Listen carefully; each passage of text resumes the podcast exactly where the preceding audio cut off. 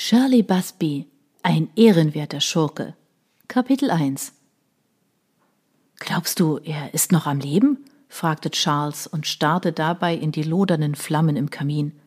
Auf Charles Frage hin blickte sein Cousin Julian, Lord Wyndham, jäh von den bäuchigen Gläsern auf, in die er gerade Brandy für sie beide eingeschenkt hatte. Er wusste sofort, wer mit diesem er gemeint war. Raoul Weston, Charles jüngerer Halbbruder, das Ungeheuer, das seit inzwischen beinahe zweieinhalb Jahren tot war. Julian reichte Charles einen der Schwenker und erwiderte Wir haben beide auf ihn geschossen und ihn nicht verfehlt. Er ist von zwei Kugeln in die Brust getroffen worden. Das haben wir beide gesehen und das Blut auch, das aus den Wunden strömte.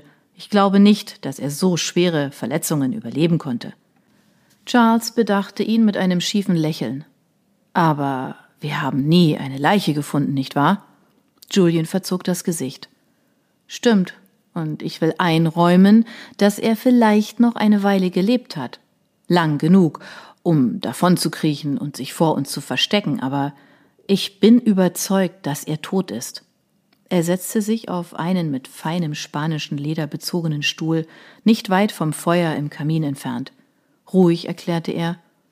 Seit der Nacht hat Nell keine Albträume mehr von ihm gehabt, und das bestärkt mich mehr als alles andere in meiner Überzeugung, dass er nicht mehr am Leben ist. Charles nickte, mehr für sich als für Julian, war aber in Gedanken wieder in jener schrecklichen Frühlingsnacht vor mehr als zwei Jahren. Viel war seitdem geschehen und wenig davon war angenehm gewesen. In der Nacht hatte er nicht nur herausgefunden, dass sein Bruder ihn abgrundtief hasste und vorgehabt hatte, ihn umzubringen, um Stonegate zu erben, sondern auch, dass Raoul ein hinterhältiger Mörder unschuldiger junger Frauen war. Mein eigener Bruder, ein oh, Ungeheuer. Er atmete tief ein. Halbbruder, rief er sich schmerzlich in Erinnerung, als er daran dachte, wie Raoul ihm dieses Wort entgegengeschleudert hatte. Aber es war in jener Nacht nicht nur Rauls Blut vergossen worden, erinnerte sich Charles müde. Nein, Rauls Mutter, meine Stiefmutter Sophie, ist ebenfalls gestorben. Durch meine Hand gestand er sich ein und nahm einen langen Schluck Brandy. Ich habe Sophie erschossen, und, so wahr mir Gott helfe, unter den gleichen Umständen würde ich es wieder tun. Einen Augenblick lang drangen die hässlichen Erinnerungen auf ihn ein, so dass er trotz des wärmenden Feuers erschauerte. In der dunklen Novembernacht pfiff und heulte der Wind laut um die massiven Mauern des Gebäudes. Der Wind draußen war brutal, fuhr schneidend durch alle, Mensch oder Tier, die das Pech hatten, zu dieser Stunde unterwegs zu sein. Doch in der eleganten Bibliothek von Windham Manor gab es nur behagliche Wärme, worüber Charles froh war. Erinnerungen an diese Nacht ließen ihn nicht zur Ruhe kommen, und sie peinigten ihn, so wie der Wind draußen jedes Lebewesen, das ihm ausgeliefert war. Er versuchte, die Erinnerungen abzuschütteln, ihnen den Rücken zu kehren, blickte sich im Zimmer um und freute sich an dem warmen, gelblichen Licht dutzender Kerzen, das den anheimelnden Raum erfüllte und für einen kurzen Moment die Dunkelheit aus seiner Seele vertrieb. Bezweifelst du, dass er tot ist? Erkundigte sich Julian mit einer hochgezogenen Augenbraue. Mir wäre es lieber, wir hätten seinen Leichnam gefunden, entgegnete Charles und gönnte sich einen weiteren Schluck Brandy. Ich wiederhole, wir haben beide seine Verwundungen gesehen, die konnte er nicht überleben. Warum haben wir dann nicht seine Leiche entdeckt, als wir in der Höhle unter dem Kerker nachgesehen haben? Weil er verflixt gerissen war, und eine Nische gefunden hat, in der er sich versteckt hat und dann gestorben ist, versetzte Julian scharf, dem es nicht behagte, an diese entsetzliche Nacht erinnert zu werden. Eine Nacht, in der er beinahe seine Frau Nell und ihr ungeborenes Kind verloren hätte. Müde fuhr sich Julian mit einer Hand durch sein dichtes schwarzes Haar. Ich hätte auch lieber seine Leiche gesehen, das kann ich nicht leugnen. Aber das haben wir trotz intensiver Suche mit sicherlich der Hälfte aller Männer der Gegend nicht getan. Es gab zahllose Ritzen und Spalten im Fels, in denen sich sein Körper befunden haben kann. Wir haben ihn nicht entdeckt, aber das heißt nicht, dass er noch lebt. Charles nickte. Die Logik sagte ihm, dass es sich so verhielt, aber wie eine Wunde, die nicht gänzlich heilen wollte, schmerzte ihn der nie ganz verstummende Zweifel. Mit Mühe schüttelte er seine düstere Stimmung ab. Mit seinem gewohnt charmanten Lächeln erklärte er Wir haben die Affäre im Großen und Ganzen gut hinter uns gebracht, nicht wahr? Julian nickte. Himmel, ja. Nell und das Baby haben alles heil überstanden, beiden geht es gut. Und die Geschichte, die du dir ausgedacht hast über einen Verrückten, der sie und Sophie entführt hat, war einfach brillant. Mir hat deine Idee, dass unser ersonnener Mörder Raoul und seine Mutter umgebracht hat, ehe er durch den Felsspalt im Boden entkommen ist, immer schon gefallen. Raoul ist einen Heldentod gestorben, als er uns angeblich bei Nels und Sophies Rettung geholfen hat.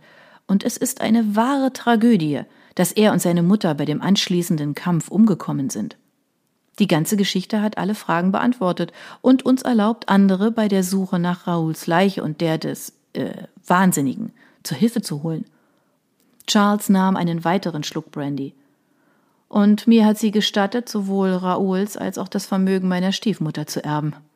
Seine Stimme klang bitter und voller Selbstverachtung. Julian schaute ihn an. Stört dich das, durch ihren Tod geerbt zu haben? Charles zuckte die Achseln. Manchmal schon. Oft. Um seinen Mund arbeitete es, während er auf die bernsteinfarbene Flüssigkeit in seinem Glas starrte. Ich habe sie verabscheut und mehr als einmal von dem Tag geträumt, dass ich sie endlich los wäre und Stonegate nicht nur dem Namen nach mir gehören würde und doch ein Fall von sei vorsichtig, was du dir wünschst? fragte Julian behutsam. Genau. Ich habe bekommen, was ich wollte und mehr, wenn man ihr Vermögen berücksichtigt. Und doch stelle ich fest, dass das, wonach ich mich einst gesehnt habe, mir heute, wenn überhaupt, dann wenig Befriedigung verschafft. Noch nicht einmal Stonegate? Es hat dir gehört, auch wenn sie darin geherrscht hat. Sophie hat viel Geld dafür ausgegeben, aber nach dem Tod deines älteren Bruders und dem seines Sohnes war Stonegate immer schon rechtmäßig dein. Stimmt, erklärte Charles, aber durch die Art und Weise ihres Todes ist es Sophie sogar noch aus ihrem Grab heraus gelungen, es mir zu verleiden. Ich kann niemals ganz vergessen, dass es meine Kugel war, die ihr Leben beendet hat. Und dem Himmel sei Dank, dass du sie getötet hast. Man kann sich gar nicht ausmalen, was sie getan hätte, wenn du nicht geschossen hättest. Oh, vergiss nie, sie wusste, was ihr verfluchter Sohn dort unten getrieben hat. Und wenn es ihr möglich gewesen wäre, hätte sie uns drei umgebracht. Vergiss das niemals. Oder den Umstand, dass sie von den Unschuldigen wusste, die Raoul jahrelang dort gefoltert und ermordet hat. Und dennoch hat sie geschwiegen. Juliens Stimme wurde härter. Sie hat ihm geholfen, Nell zu entführen und zweifelte keinen Moment daran, dass sie ihm auch dabei geholfen hätte, sie zu töten. Und mein ungeborenes Kind, einzig deine Kugel hat uns alle gerettet. Charles ging zu dem Sideboard aus Mahagoni und schenkte sich Brandy nach. Über seine Schulter blickte er zu Julian und hob fragend eine Braue, doch der schüttelte den Kopf. Mit einem gefüllten Glas kehrte Charles zum Kamin zurück und stützte einen Arm achtlos auf das Marmorsims, während er wieder ins Feuer starrte. Julian betrachtete ihn, diesen Cousin, dem er einmal so nahe gestanden hatte, ehe sich ein schier unüberwindbarer Spalt zwischen ihnen aufgetan hatte. Aber glücklicherweise, dachte Julian dankbar, ist der nun schließlich doch überwunden. Wie Julian war Charles hochgewachsen und muskulös, besaß das gleiche widerspenstige schwarze Haar und die grünen Augen, die für die Männer der Westons so typisch waren.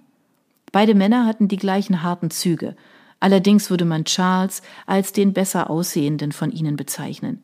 Die Ähnlichkeit zwischen den Cousins war noch verblüffender als eine reine Familienähnlichkeit. Ihre Väter waren Zwillinge gewesen, und während Julian und Charles rein äußerlich mühelos auch als Zwillinge durchgehen konnten, unterschieden sie sich doch stark im Wesen. Charles war immer schon der draufgängerische von beiden gewesen, und in ihm war eine Kälte, eine Unnachgiebigkeit, die Julian fehlte.